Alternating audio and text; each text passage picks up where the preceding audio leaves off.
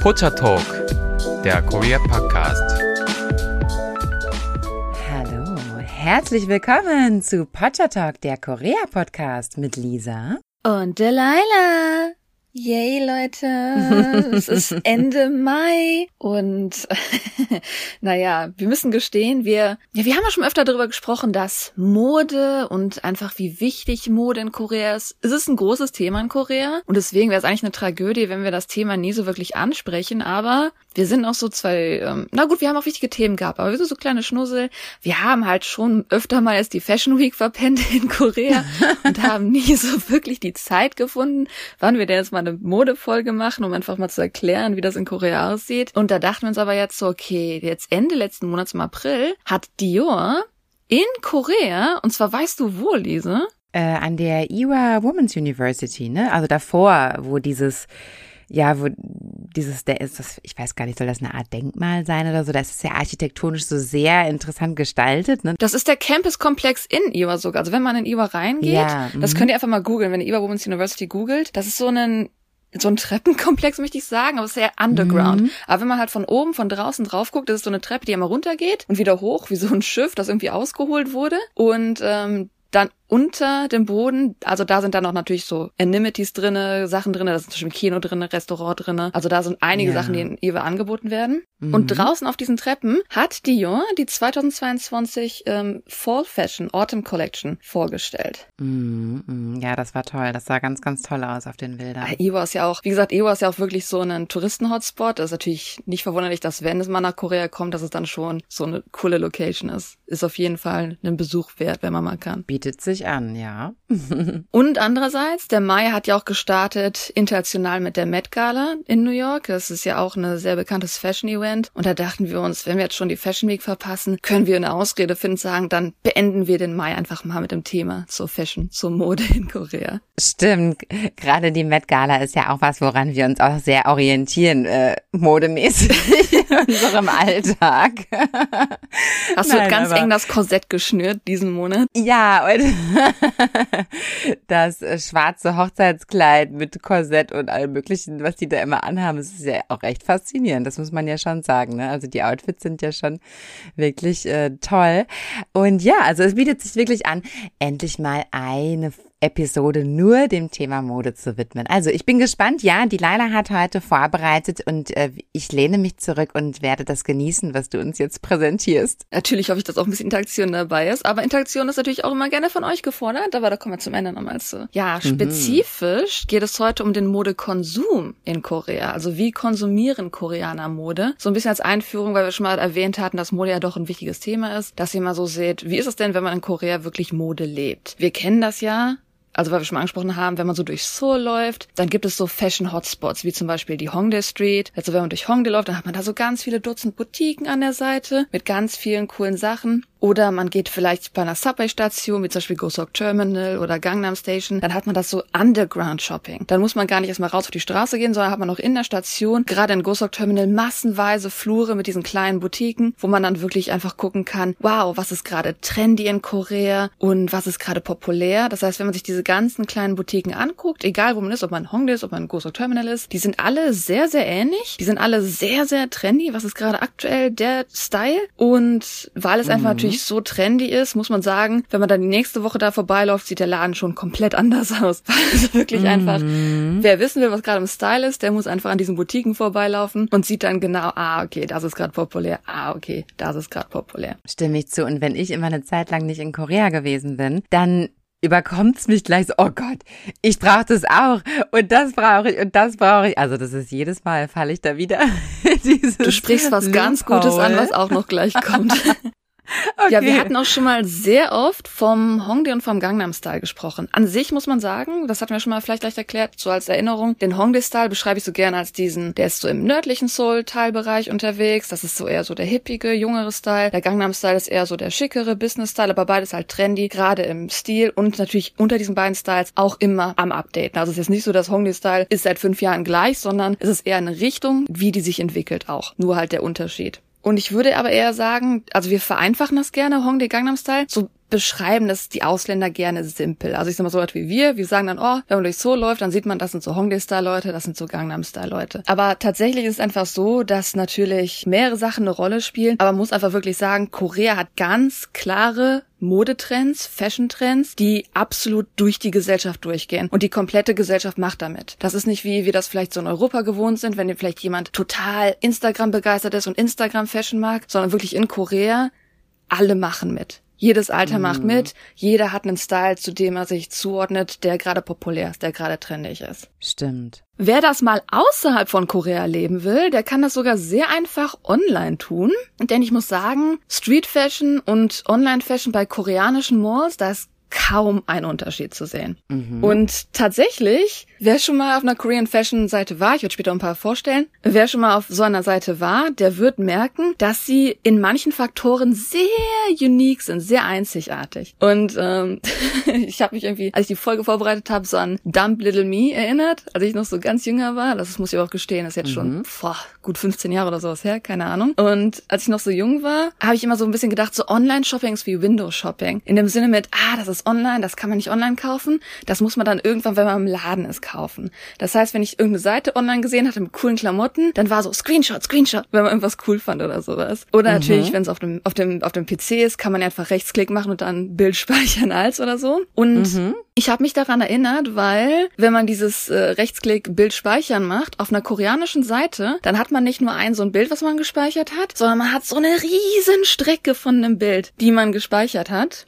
Ah, und ja, weißt du, was ich meine? Das finde ich aber, ja, aber das liebe ich ja, ne? Also genau, du meinst, wenn du dir da einen Teil angucken möchtest, zum Beispiel jetzt eine Hose, dann haben die von dieser Hose nicht fünf Bilder, sondern dann haben die von dieser Hose 30 Bilder oder so, ne? Also wirklich so Genau, und diese Bilder. Bilder sind aber alle in einem Bildstreifen zusammengefügt und ja. deswegen, ich kann gar nicht sagen, was das für eine Seite war, weil wie gesagt, das ist 15 Jahre her oder so, aber jetzt in der Erinnerung weiß ich, dass eine koreanische Seite war, weil es einfach diese diese Charaktereigenschaft, die haben fast nur koreanische Malls, nur koreanische Online-Malls haben das, dass wenn mhm. du dir ein mhm. Produkt anguckst, dass damals bis heute, egal auf welcher koreanischen Seite ihr sein werdet, wenn ihr ein Produkt anguckt, ihr werdet erstmal scrollen. Ihr werdet scrollen, ihr werdet scrollen durch alle Bilder Bilder, durch alle Farben, die es gibt von diesem Produkt, bis ihr dann am Ende unten bei den Informationen von dem Produkt seid. Das ist der Nummer eins Faktor bei koreanischen Online-Malls. Ewiges Scrollen durch Dutzend Bilder vom Produkt. Stimmt. Dann der zweite Punkt, natürlich, wenn ihr da mal endlich durchgescrollt seid, wenn ihr da mal bei der Information angekommen seid zu dem Produkt, dann werdet ihr mehrere Dinge finden. Und zwar einerseits Infos zum Model. Und zwar meistens, welche Größe sie gerade im Foto trägt von dem Produkt, wie groß das Model ist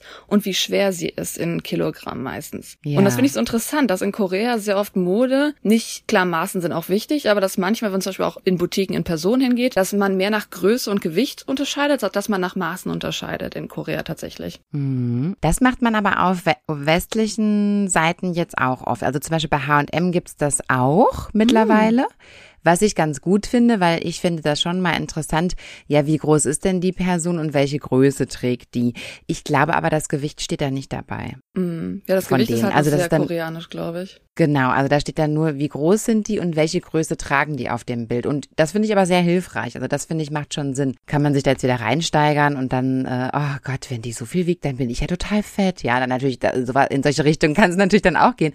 Aber generell finde ich das hilfreich, muss ich sagen. Nee, ja. ich denke generell, das ist ja dafür gedacht, dass man sieht, wie das fällt. Weil ich sage natürlich, es gibt ja auch dann Models, ja. wo das dann vielleicht komisch fällt, weil die es doof ausgewählt haben. Genau. Mhm. So, wenn man dann da durchgescrollt ist, dann findet man noch ein paar mehr Sachen. Und zwar auch Infos zum Outfit. Also meist natürlich, welches Material das ist und in welchen Größen es erhältlich ist. Erhältlich ist. Und ganz zum Ende findet ihr meistens zwei Tabellen. Die erste Tabelle ist die Größentabelle spezifisch für das Produkt, was ihr da vor euch habt. Das heißt, hier findet ihr dann so Informationen wie nur die Länge insgesamt, vielleicht die Länge am Arm oder am Bein, ob es jetzt eine Hose oder Oberteil ist, der Umfang bei der Hüfte etc. etc. Und ähm, ich finde, das ist ein bisschen anders zu westlichen Seiten, denn ich finde, auf vielen westlichen Online-Seiten hat man oft dieses, dass man sogar auf nervige Art und Weise irgendwo nach der allgemeinen Tabelle suchen muss, bei über uns oder bei irgendeinem Link unten steht dann hier sind unsere mm. Größen, suchen, suchen, suchen. Und in Korea hat jedes Produkt spezifisch seine eigene Größentabelle, die dann mm. unten steht. Angenehm. Genau. Und die zweite Tabelle würde ich als so eine Art, in Anführungszeichen, Qualität-Tabelle nennen. Und zwar eher mit welche Eigenschaften hat das Produkt. Das heißt, hier findet man meistens eine Tabelle mit Eigenschaften und dann ist da so eine Skala von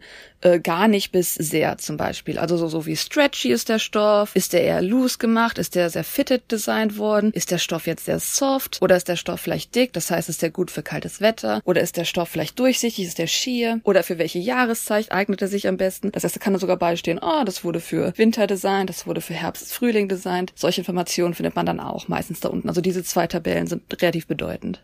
Hast du schon mal auf einer koreanischen Online-Mall geshoppt, Lisa? Ja. Nicht nur einmal. ja, habe ich. Also ich würde sagen, dass, wie gesagt, man erkennt diese Malls wirklich daran, wie die Produkte gelistet sind. Und international am bekanntesten ist wahrscheinlich G-Market, weil das einfach eine globale Seite auch hat, dass man da sogar einfacher vielleicht dann, wenn ihr jetzt in Deutschland sitzt, kaufen kann. Und da werdet ihr dann schon sehen, wenn ihr dann mal, also das sind meistens so, möchte ich mit Amazon vergleichen, Retailer, ja, wo es eigene Produkte gibt, aber halt meistens auch ganz viele kleine Boutiques, die auf dem, auf dieser Plattform selber verkaufen. Ja, da kannst du auch alles bestellen. Da kannst Genau, du auch ein Kilo. Äpfel bestellen oder so. Oder halt, Alles. wenn ihr da halt eine Modeboutique findet, werdet ihr halt genau das sehen, was wir jetzt gerade beschrieben haben. ja, ich habe da schon mal ein Kilo Äpfel bestellt. Ähnlich wie G-Market, aber halt eher populärer in Korea. Klar, G-Market ist auch in Korea populär. Ich würde sagen, dass sie schon deutlich Konkurrenz haben mit größeren Marken zum Beispiel.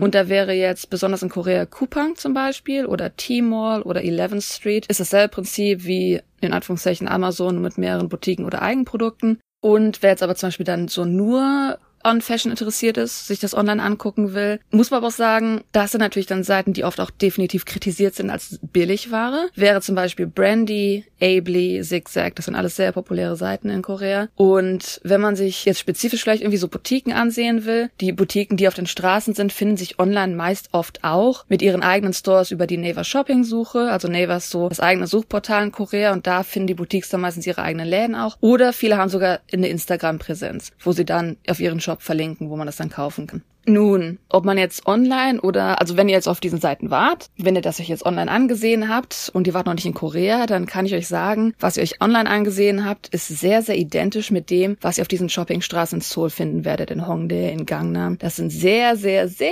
oft identische Teile.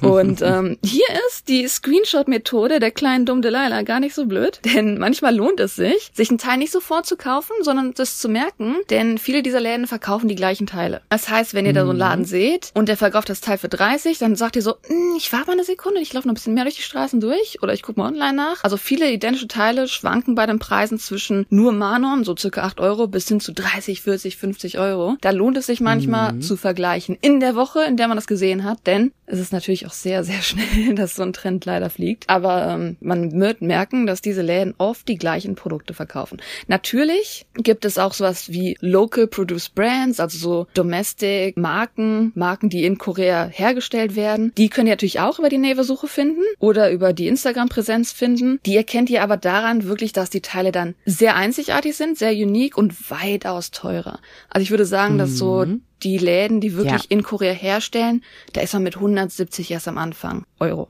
Oft. Das stimmt. Also man erkennt das auch, finde ich, an der Qualität sofort, dass das natürlich auch alles etwas besser ist und irgendwie so ein bisschen liebevoller ähm, verarbeitet, sag ich mal, ja.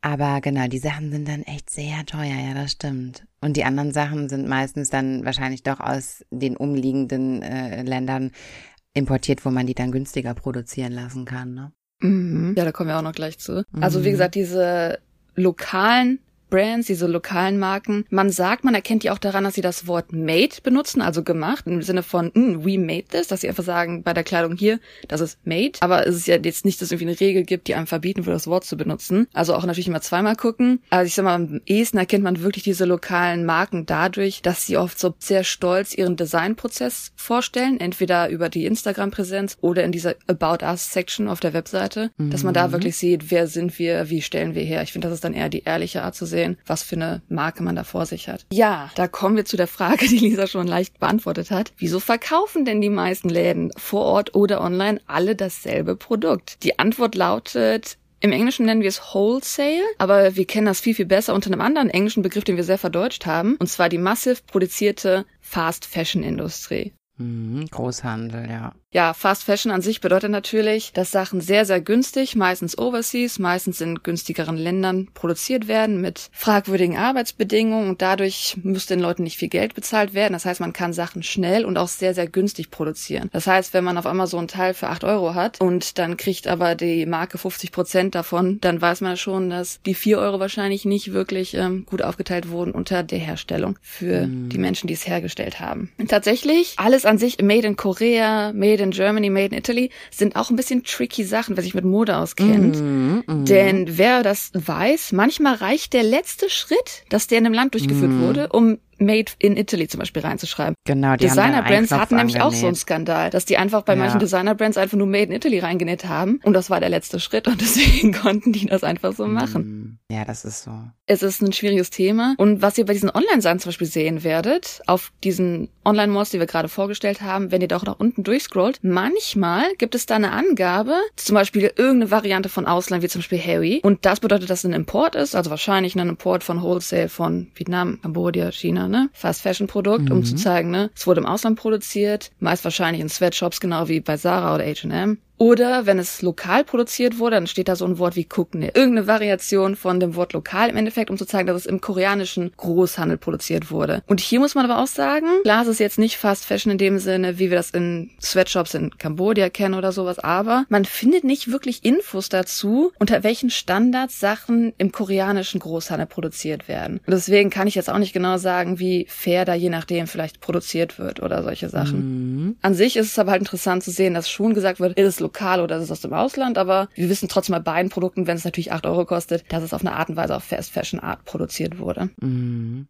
Und da fragt man sich natürlich, wie sieht es irgendwie so ein bisschen mit Sustainability aus? Das bedeutet ja so ein bisschen wie eco-friendly, wie umweltfreundlich ist die Mode? Wie ist das, haben Leute Interesse mit langlebiger Mode? Ich habe das Gefühl, dass wir hören diese Wörter sehr, sehr oft. Gerade bei uns im Westen wird immer rumgeschmissen, ah, oh, Fast Fashion, Probleme, umweltfreundlich, alles wichtig. Und ich muss sagen, dass diese Wörter alleine an sich schon in der koreanischen Sprache weitaus seltener fallen. Und man sieht wirklich, dass es in Korea nicht ein Thema ist. Einfach weil es so aktuell nicht in diesen Standard der schnellen Mode reinpasst und der Wichtigkeit des Status in Verbindung zur Mode. Es ist halt aktuell wirklich noch so, dass wirklich Mode wie wir es versucht haben zu erklären mit Hongdae Gangnam Style, man ist immer dabei, man muss immer zeigen, hey, ich halte mit, ich bin gerade trendy. Und das hat mehr damit zu tun, dass man einen Standard hat, aber man muss es sich auch, wenn man mithalten muss und die ganze Generation muss mithalten, nicht jeder in Korea ist Millionär. Das sind ja auch normale Leute, die mit der Mode mithalten wollen. Das heißt, man muss Mode sich leisten können, die nur acht Euro das Stück kostet. Man muss sich leisten können, weil man ja vielleicht in sechs Monaten wieder alles wegschmeißen muss und neue Sachen für acht Euro plus was immer kaufen muss. Und deswegen passt Fast Fashion gerade einfach besser in diesen Trend rein, als wir es leider mit umweltfreundlicher Mode kennen zum Beispiel. Mhm. Und es gibt natürlich durchaus Läden, zum Beispiel es gibt einen Laden, der heißt Alemdar und Kage. Alemdar und Kage übersetze ich sowas wie schöner Laden. Und das ist so ein bisschen wie Johanniter. Also so viele Leute, die wirklich kein Geld haben und Leute bringen da Sachen hin, die sie dann spenden, damit Leute da günstig Klamotten kaufen können. Secondhand an sich selber hatten wir auch schon mal in der Hongdae-Folge angesprochen. Secondhand ist nicht so populär, außer wenn es als Vintage oder Secondhand Designer gemeldet wird. Dann hast du Sachen in Hongdae, die 200, 300 Euro kosten Secondhand, weil es dann halt schon wieder ein Statussymbol ist, dass man was Besonderes hat, was Einzigartiges. Also an sich ist Secondhand nicht wirklich Teil der Mode, wenn man Umwelt umweltfreundlich leben will, sondern eigentlich eher, wenn man auch wieder seinen Status verbessern möchte. Dadurch natürlich, wenn man jetzt irgendwie die ganze Zeit ja so 8 Euro Sachen kauft, dann sind die Produkte natürlich schnell, trendy, günstig produziert, aber von der Qualität haben wir schon angesprochen, nicht im Vergleich mit den lokalen Marken, sondern die Qualität ist natürlich eher so mittel bis ganz niedrig, ganz am Boden. Und ähm, ich finde das interessant. Wir hatten ja schon mal in einer ewig langen Folge, hatten wir ewig mal über Mülltrennung gesprochen, wer sich da an diesen Rückblick erinnert. Und ähm, ich wohne ja auch in einem Apartment und viele Apartments haben eine, ich würde es eine Modespendebox nennen. Es ist im Endeffekt die Art, wie man Mode wegschmeißen kann. Die wird dann meistens in so eine Spendebox geschmissen, aber soweit ich gehört habe, wird nicht die Mode selbst gespendet, sondern ich glaube, die Sachen werden aufgeteilt in ihre Grundstoffe und dann wird aus diesen Stoffen dann nochmal Mode neu hergestellt. Habe ich gehört, irgendwie so aus die Richtung ist das? Ah ja, die können die, ja, ja, die können das recyceln. Das ähm, zum Beispiel bei H&M, ich inwiefern das stimmt, ist jetzt die andere Frage, aber bei H&M zum Beispiel haben sie auch so Spendenboxen und da kannst du dann ähm, ja deine alten Sachen abgeben und dann bekommst du irgendwie so einen ähm, Gutschein für irgendwie ein paar Prozent Vergünstigung und da wird auch behauptet, dass die dann die Fasern recyceln und daraus ja was Neues herstellen können. Also das Verfahren gibt es, ja. Ja, das Verfahren an sich gibt es auch. Also wer so ein bisschen die Skandale mit den Designer Marken kennt. Es gibt eine ganze Insel auch in den Philippinen, wo Ach die ihre so, Sachen ja. hinschicken und die dann aufgeteilt werden, ihre Grundfasern, aber das ist natürlich dann auch wieder Sweatshop-Arbeit. Also die Frage ist natürlich jetzt, wie lokal wird das alles gemacht? Also im Endeffekt ist es aber so, wenn man halt seine Sachen wegschmeißen möchte, dann tut man das meistens halt durch diese Modeboxen, die halt also eine Art Spendenbox sind. Und die sind meistens entweder in der Nachbarschaft verteilt, weil man halt jetzt in seinem Apartment vielleicht keine hat. Dann ist es vielleicht in einem Block ist dann eine so eine Box. Oder halt in dem Apartment, zum Beispiel bei mir unten, ist da so eine Box. Und da muss ich sagen, jedes Mal Mal, wenn die Saison sich ändert, so im März, so im September, sind da massive,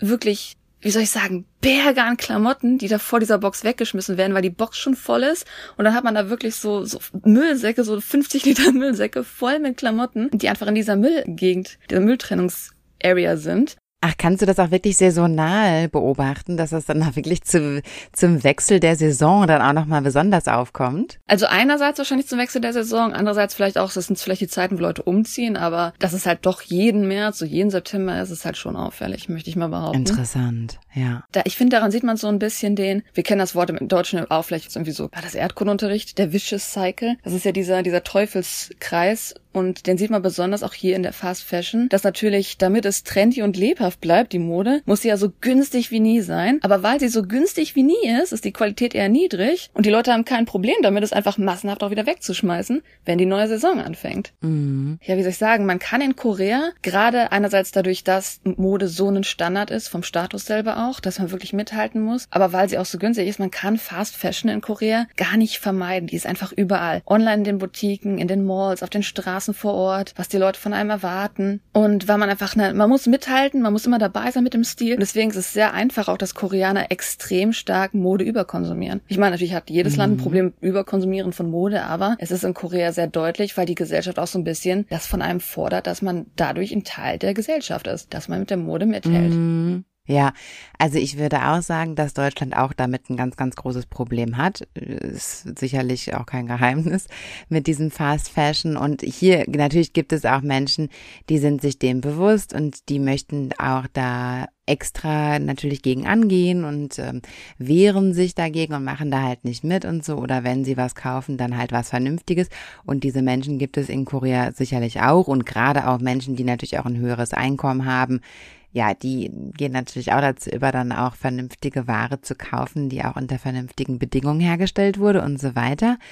Aber hier in Deutschland ist es auch sicherlich der Großteil der Bevölkerung, der auch diesen ganzen Billigkram kauft. Ich meine, diese ganzen Läden, die man überall sieht, diese ganzen billigen Angebote, die gäbe es ja nicht, wenn das niemals genutzt werden würde. Also da würde ich jetzt Korea nicht den besonderen Vorwurf machen, aber klar, generell ist Mode nochmal ein um einiges wichtigeres Thema in Korea, als es in Deutschland ist, weil in Deutschland ist es ja doch immer noch so, ja, ich äh, ziehe an, was mir gefällt, so nach dem mm, Motto. Man ist individuell, genau. Man ist individuell, aber in, das ist eben in Korea nicht der Fall. In Korea hast du wirklich irgendwann das Gefühl, ich muss jetzt dieses Kleid haben. Ich muss jetzt so ein Kleid haben, was irgendwie so aussieht oder so, sonst passe ich halt einfach nicht mehr. Also das ist dann schon um einiges nochmal extremer, ja, das würde ich halt auch sagen.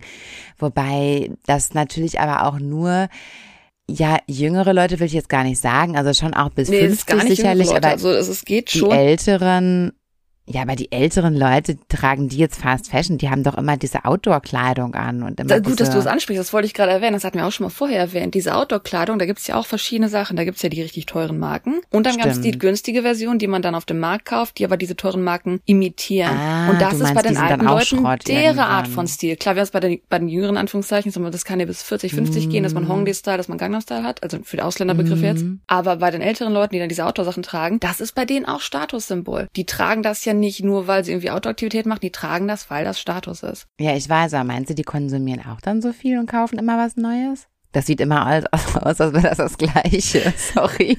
Ich muss gestehen, wir sind natürlich nicht im Alter und wir haben nicht so wirklich Ahnung, wie da die Mode aussieht, aber ja, wahrscheinlich. an sich, ähm, also ich sag mal, klar, das mit den jüngeren Leuten eher, da hätte ich jetzt vielleicht auch mal so ein Beispiel zu. Ich glaube, ich weiß nicht, ob ich das schon mhm. mal genannt habe, vielleicht habe ich das Beispiel schon mal genannt, bestimmt. Mein Ex, den ich mal in Korea hatte, der hatte jetzt nicht so furchtbar viel Geld. Und ich habe koreanische Freundinnen getroffen und das war so am Anfang der Phase. Und natürlich ist das immer so dieses Interesse, uh, zeig mal Fotos von denen. Und dann habe ich den Foto von denen gezeichnet. Die erste Reaktion war, ah, oh, der trägt Klamotten von vorletzter Saison. Der hat nicht so viel Geld. Ich glaube, komm, hör mal auf, du kannst dir jemand besseren, kriegst jemand besseren als den. Weißt du, was ich meine? Das ist so dieses, die erste Reaktion von Koreanern, also wirklich Mode, man das ist halt schwer zu erklären. Das haben wir vielleicht im Westen nicht unbedingt so, weil wir einfach individuell sind. Man kann tragen, was man will. Wenn man in Korea Mode trägt, die zwei, drei Saisons dahinter, hinterherhängt, dann kann man extrem stark beurteilt werden. Oder man macht sich lustig über jemanden. All diese Varianten existieren, wenn man Mode trägt, die gerade nicht mehr populär ist. Und das sieht man mhm. sehr stark daran, wie meine koreanischen Freunde auf meinen Ex reagiert haben und wie meine deutschen Freunde auf meinen Ex reagiert haben. Die Deutschen sind so, hey, erzähl mal was von dem, wie ist der so? Und die Koreaner sagen, zeig mir die Klamotten von dir. Und ich sage, ob der okay ist oder nicht. Das ist halt mhm. schon schon krass mhm. auf eine gewisse Art und Weise. Ich meine, auch das kann einem natürlich in Deutschland passieren. Das kommt halt darauf an, in was für Kreisen man sich umgibt. Und es gibt ja durchaus auch Kreise, in denen das dann auch wiederum sehr, sehr wichtig ist wie modisch das dann halt alles ist und wie neu das alles ist. Also das kann einem sicherlich hier auch begegnen, aber ja, das ist in Korea extrem, klar. Also das äußere Erscheinungsbild halt ist natürlich everything, ne? Mhm weil Status einfach so bedeutend ist und so nah mit der Mode verbunden, ist auch Luxus zeigen in der Mode sehr wichtig. Und darum sind in Korea Designer Brands, also wirklich Gucci, Dior, sehr populär. Aber war natürlich die Koreaner jetzt auch keine Millionäre sind alle, sind Knock-Offs auch extrem populär. Und wer mal so durch die mhm. Shoppingstraßen läuft von Korea oder online scrollt und so ein bisschen Ahnung von den Also Designs Fakes hat, meinst du, ne? Für die, die nicht wissen, was. Genau, ja. Imitate möchte ich wirklich sagen. Also es sind ja. oft Knock-Offs, die sehr, sehr ähnlich sind. Die fast schon mhm. versuchen, wie das Original auszusehen. Und die findet man in Korea fast überall, muss ich wirklich gestehen.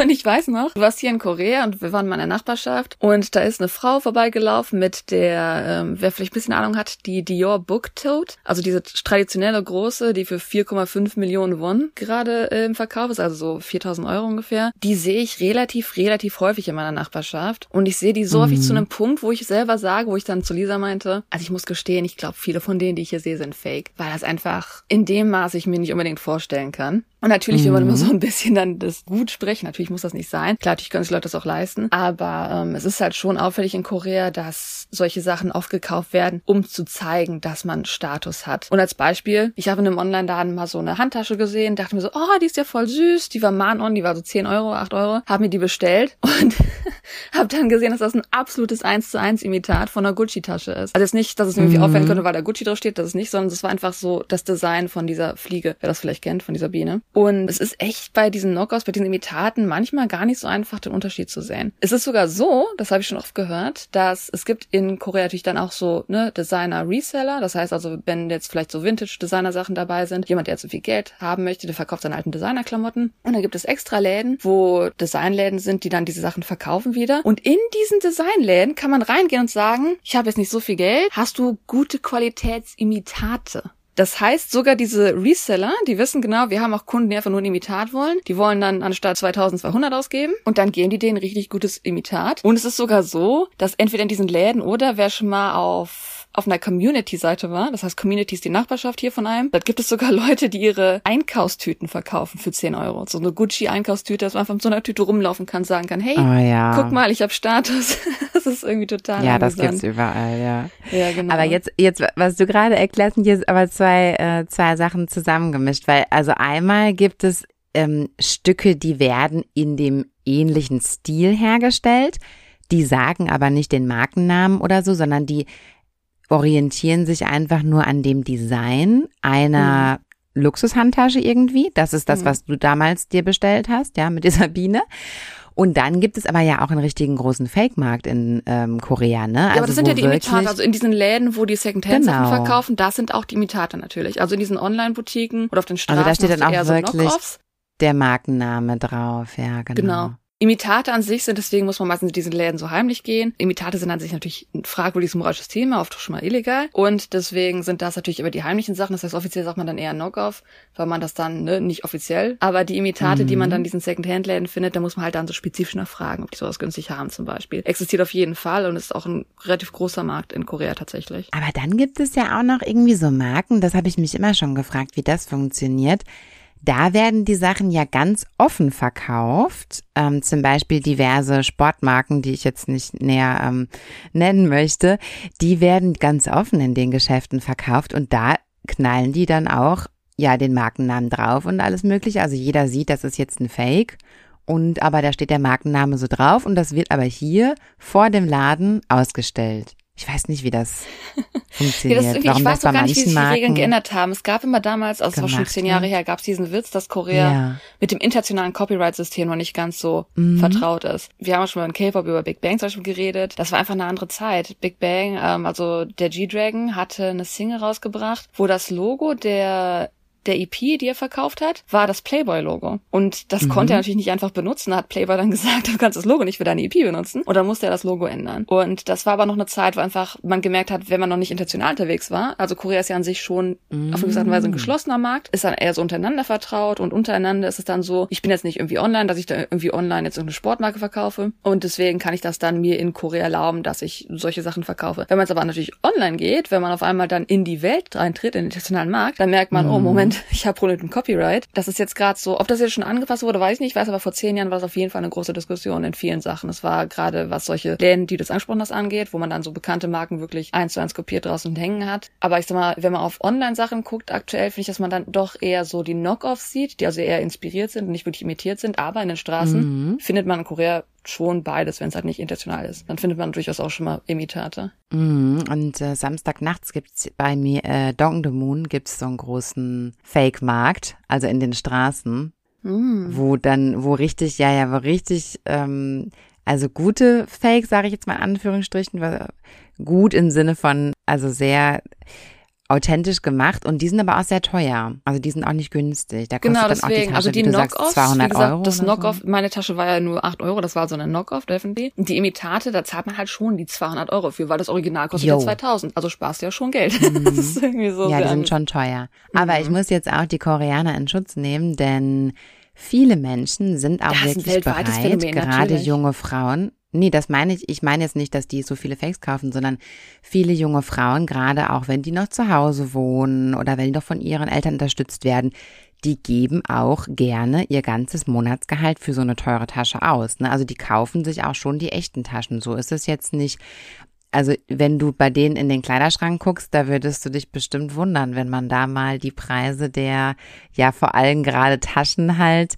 addiert. Ähm, das, da würde doch wohl einiges bei rauskommen, ja. Also die kaufen auch viele echte Sachen und es ist ja auch für Koreaner, die in Europa leben, ganz großes Business.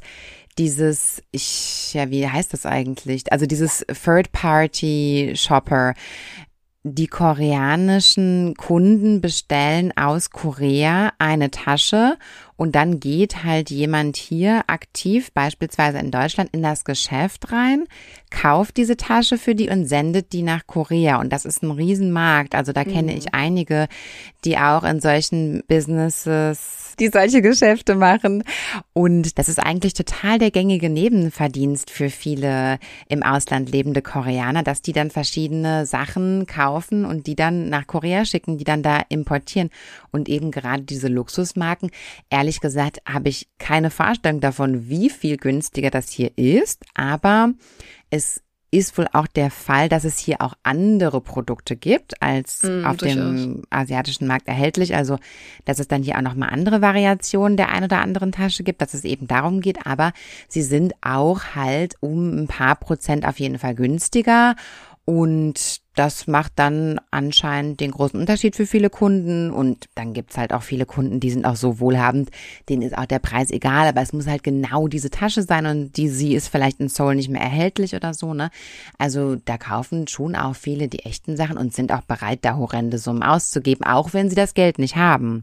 Auch wenn sie mhm. nur einen ganz mhm. normalen Job haben, 2000 Euro im Monat verdienen, das ist denen dann egal. Die würden dann diese 2000 Euro auch für so eine Tasche, also so wichtig ist das auch, sowas zu haben. Ja gut, du hast auch gut angesprochen, gerade die Leute, die vielleicht dann noch lange zu Hause wohnen. Es ist ja wirklich in Korea so, dass bis man heiratet, gerade Frauen, wenn sie nicht irgendwie nach Seoul ziehen müssen, die Eltern wohnen nicht da, dass man halt natürlich oft dann noch mit den Eltern zusammen wohnt, weil das einfacher ist. Und gerade bei diesen Leuten, muss ich gestehen, habe ich schon oft gesehen, dass die dann vielleicht die eine Prada-Tasche haben, die sie immer wieder tragen, weil ich wohne gerade zu Hause und das ist das Einzige, was ich mhm. an Geld ausgeben muss oder so. Ja, genau. Ja, jetzt wo wir darüber gesprochen haben, wie sehr die koreanische Gesellschaft Designerklamotten mag, aber auch Knockoffs sowie auch Imitate liebt, solange man halt nicht deswegen, ähm, wie soll ich sagen, im Englischen sagt man gerne call out someone, wenn man so sagt, so hey, du, du hast das getan, das ist aber nicht okay. Ich weiß gar nicht, wie man es im Deutschen sagen würde, wenn man einfach jemanden bloßstellt. Solange das nicht getan Mhm. wird, ist es in Korea total okay. Also solange niemand sagt, das ist aber ein Imitat, dann sagt auch keiner was, dann ist ja alles okay in der Welt.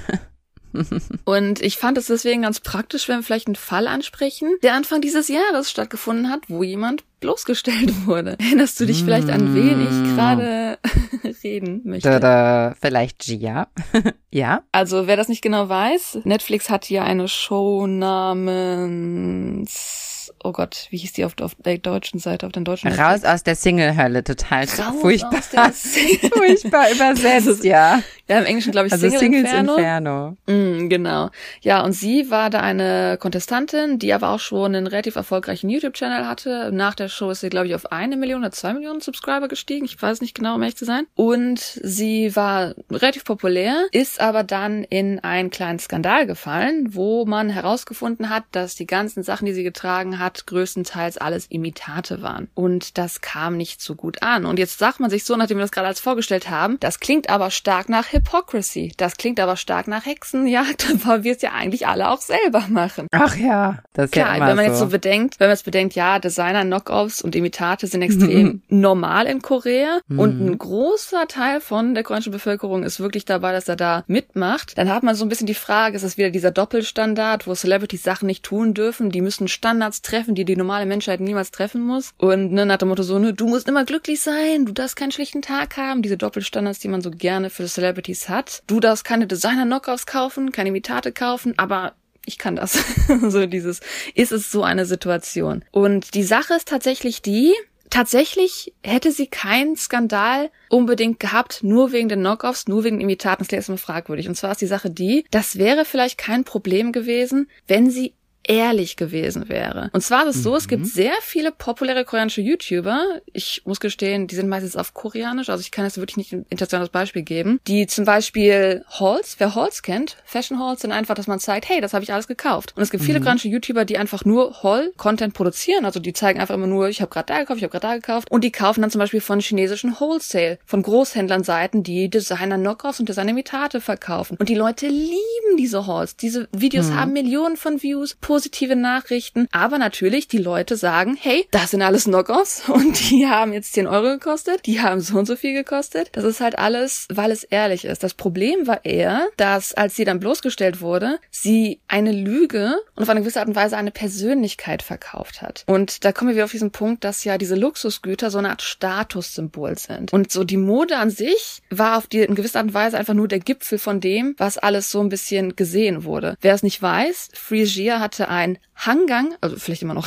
ich, sorry, ich habe nicht aufgedacht. Also Frisia hat ein Hangang View Apartment. Hangang View Apartment heißt, dass man von seinem Apartment aus den Fluss in Seoul sehen kann, den Hangang Fluss. Das sind die teuersten Apartments in Korea. Wer in so einem Apartment wohnt, hat extrem viel Geld. Und sie hat so ein bisschen dieses Image verkauft von einem Golden Spoon Kind. Und das hatten wir in anderen Episoden schon mal erwähnt. Dieses Golden Spoon Image bedeutet so viel, dass man mit einem goldenen Löffel aufgewachsen ist. Das heißt, man hat immer das Beste bekommen, hat das beste Essen bekommen. Man wurde super behandelt von Leuten. Das ist dieses, ne, wenn man nur Reinheit bekommt, dann ist man innerlich auch rein. Man ist ein großartig, wir, wir haben im Westen ganz andere Sichten, wie das ist, dass man so ein bisschen gespoilt wird. Ja. In Korea ist es leider ein bisschen anders. Das ist ein bisschen das Gegenteil, das hat mir schon mal erklärt. Dieses goldene Löffel-Image ist wirklich jemand, der immer nur Schönes gekriegt hat, also kann er auch nur innerlich schön sein. Mhm. Ja, ist eine interessante Sache. Aber weil sie halt darüber gelogen hat, ist es so ein bisschen, so viel darüber gelogen hat, dass sie ein reines, schönes Image hat. Sie hat darüber gelogen, es war so ein bisschen wie so eine Art Trug und für die koreanische Bevölkerung hat sich das so ein bisschen, das klingt jetzt mal hart, das hat sich für die koreanische Bevölkerung so ein bisschen angefühlt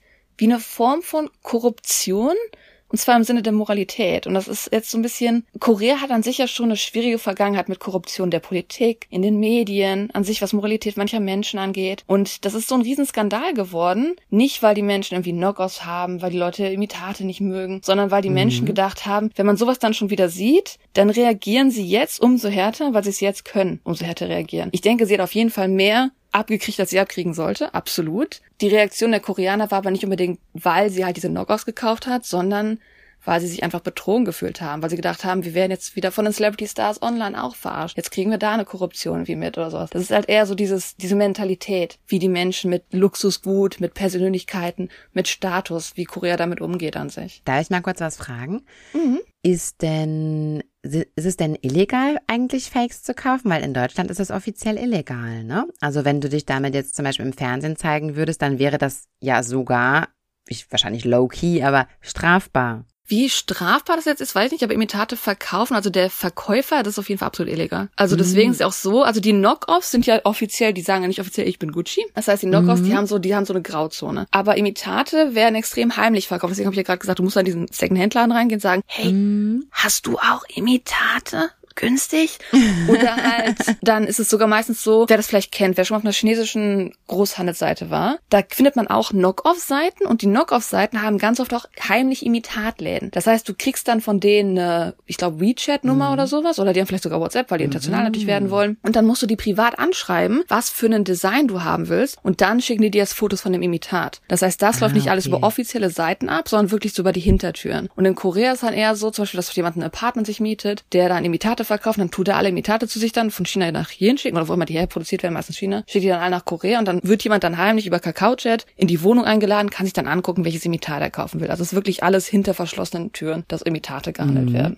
Ah, verstehe. Ich glaube, deswegen habe ich auch am Anfang so oft Knockoffs gesagt, weil wenn ihr auf den Straßen seid, dann sind das keine Imitate in der Regel. Weil ja halt wirklich mhm. die legale Grenze, was Imitate angeht, schwierig ist. Ja. Ja, das ist, wird auch irgendwie strafrechtlich verfolgt in Korea, das denke ich schon gekauft, kann ich nicht genau sagen, weil wie gesagt, ich glaube, die Phrygia hat jetzt irgendwie auch keine Strafen irgendwie bekommen dafür, dass sie das gekauft hat. Das war mhm. natürlich eher so mhm. Public Shaming, dass sie natürlich extrem durch den Dreck gezogen wurde. Mhm. Ähm, aber wenn man es halt selbst verkauft, dann ist es auf jeden Fall eine, eine strafbar, ja. Ja, aber man muss auch dazu sagen, also sie hat auch wirklich extrem sich damit gezeigt, ne? Also da stand ja auf jedem T-Shirt stand irgendwas drauf und so, ne? Deswegen ja. ist es ja auch ein Imitat, weil da wirklich Dior und so ein Driss drauf stand. Das war halt schon sehr ja, offensichtlich. Ja, genau. Ja. Ja, das ähm, war unsere Einführung zum Modekonsum. Also an sich, dass natürlich die Kultur sehr Fast Fashion abhängig ist, möchte ich sagen. Also es ist nicht so, dass man jetzt irgendwie unbedingt die Wahl hat, wenn man nicht Geld hat. Also wer kein Geld hat, kauft sich natürlich meist die trendigen Sachen, weil die kosten halt nur 10 Euro. Und wenn man eine lokale Marke unterstützen will, muss man halt schon mal die 150, 170 hinblättern. Und deswegen ist Fast Fashion einfach so ein Teil dieser schnellen Entwicklung, man hat in Korea. Das ist ja nicht nur an sich die Gesellschaft, man sagt immer, die Gesellschaft ist so balli balli, immer so schnell, schnell, alles schnell machen. Mhm. Und das sieht man in der Mode auch so ein bisschen. Die Mode spiegelt sich sehr schnell weiter und andererseits einfach, weil es auch ein Statussymbol ist. Dass wenn man mithält, dass man Teil der Gesellschaft ist, ein gut verdientes Teil der Gesellschaft und deswegen halt auch die Designergeschichte. Dass Imitate und Knockoffs auch großer Teil von Korea sind, je nachdem.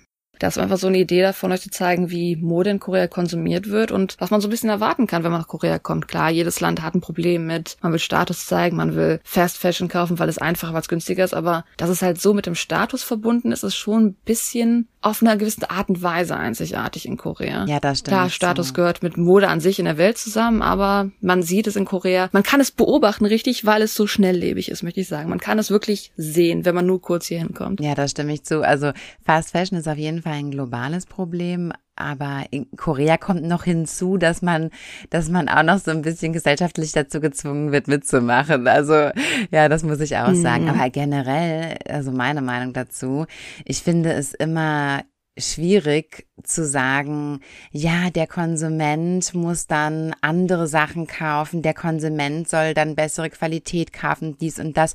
Ich finde, da muss die Politik was machen, wenn das ein globales Problem ist und wir schon irgendwie inselweise da mit Kleidung die ähm, Philippinen zumüllen, ja.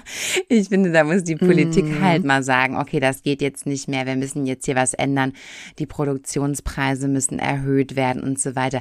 Ich finde das absolut ungerechtfertigt, dann zu sagen, ja, ihr äh, Konsumenten, die ihr auch gar nicht so viel Geld habt und so weiter, ihr müsst das jetzt nicht mehr kaufen und ihr müsst jetzt bitte Sachen kaufen, die irgendwie zehnmal so teuer sind um unsere Welt hier wieder zu regeln, ja. Also das finde ich immer so ein bisschen kritisch. Insofern finde ich, ja, der Konsument von sowas ist nicht unbedingt jetzt der, der Täter, sondern da muss einfach was Grundlegendes in der Welt passieren, ne? Vielleicht sogar sogar in der Gesellschaft, wie wir haben jetzt über Designer gesprochen, wer ein bisschen Ahnung von Designern hat, die Designer müllen auch die dritten Weltländer mm, zu. Mm. Also ähm, ja. das ist auch eine ziemlich fragwürdige, ist nicht direkt Fast Fashion, aber es ist nicht sehr anders von Fast ja, Fashion. Nein, es ist nicht anders. Die schmeißen die Sachen ja auch lieber weg, als dass sie sie noch zu günstigeren Preisen anbieten. Das wurde ja auch schon oft festgestellt. Oder verbrennen die Klamotten sogar. ja. ja. So blöd. ja. Ähm, ja, also die Sache ist natürlich die, klar, wenn man irgendwie umweltfreundlich sein will, Sustainable Brands, muss man auch sagen, klar, es gibt jetzt mehr Sustainable Brands, also im Sinne von langlebige Mode, die gut produziert ist, die natürlich einerseits A teuer ist, aber B auch oft so ein bisschen sehr, sehr basic. Also zum Beispiel jemand wie, ich bin jemand, der furchtbar gerne Secondhand kauft, weil ich gerne einzigartige Teile mag und das sind auch dann Teile, die ich versuche, möglichst lange leben zu lassen. Mhm. Aber ich, sag mal, wenn man sich halt Sustainable Brands ansieht, dann ist das meistens ein T-Shirt, eine Hose, und denkst du so, wow, da gebe ich jetzt 100 Euro für so ein T-Shirt aus. Ich meine, ich kann verstehen, warum es auch an sich nicht für jeden ansprechend ist. Und warum natürlich Fast Fashion, es ist ja auch ein Grund, warum es populär ist. Ja. Weil es einfach äh, trendiger ist. Ja, ja. Und da gibt's an sich einfach von nicht nur Politik, sondern auch von der Gesellschaft vieles, wo Mhm. Sachen angepasst werden müssten. Mm, mm, ja, Aber das ist auch ein großes Thema, zu dem wir in unserem Podcast, glaube ich, gar nicht gehören.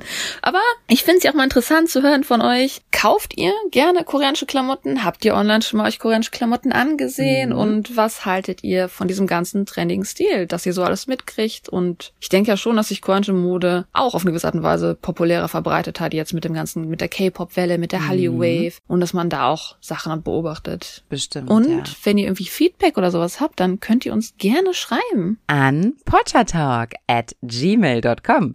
P-O-C-H-A-T-A-L-K at g-m-a-i-l.com. Yay. Hm. Willst du noch was sagen? Zum Nein. Schluss, oder? ja, wir hoffen, euch hat die Folge gefallen und wir hoffen, dass ihr zwischen Kritik und Verherrlichung von Fast Fashion trotzdem noch Shopping und Mode genießt und vor allem, wenn ihr nach Korea kommt, das natürlich auf jeden Fall auch mitnehmt, denn ja, es ist ein großer Teil von Korea und auch ein Teil, der Spaß macht und man muss es ja nicht übertreiben. Mhm. Das ist so ein Witz, den wir jetzt gar nicht angesprochen haben, aber es gibt immer so in diesen koreanischen Dramen, ich sag mal, vielleicht ist es ja oft schon mal so in koreanischen Dramen, dass so ein, der, der männliche Hauptdarsteller, Mhm. der Protagonist, der ist in Amerika, hat der studiert oder ist da aufgewachsen, der kommt zurück nach Korea und ist sofort top gestylt für die koreanische Gesellschaft. Und das ist immer so amüsant, das haben wir schon mal angesprochen. Wenn Koreaner aus Amerika zurückkommen, dann erkennt man die sehr gut Mhm. daran, dass die eher so diesen amerikanischen Stil haben, nicht mit der Gesellschaft so mitpassen. Allein schon die Aber in koreanischen Dramen muss natürlich der Hauptdarsteller, der muss ja auch den Stil haben, der gerade populär in Korea ist. Ja. Also man sieht in den Dramen auch immer sehr gut, was gerade populär in, in, ja, in Korea ist. Ja. Da könnt ihr euch sehr gut dran orientieren. Und ihr werdet auch sehen dann, wie schnelllebig manche Mode ist auf Mm. jeden Fall. Mm, mm. Es ist auf jeden Fall ein interessantes Thema und es war eher so eine Art Einführung. Ich meine, Modekonsum an sich muss man jetzt nicht drüber weiterreden, aber ich denke, wir werden irgendwann mal mehr über Mode an sich reden, vielleicht mal bei den Fashion Shows oder sowas. Aber ja, das war unsere Einführung und wie gesagt, wenn ihr Fragen habt, ihr wisst wohin und ich denke, wir entlassen euch dann einfach heute mal. Genau. Und bis zum nächsten Mal. Tschüss. Habt noch einen schönen Tag, einen schönen Abend. Tschüssi. Annyeong.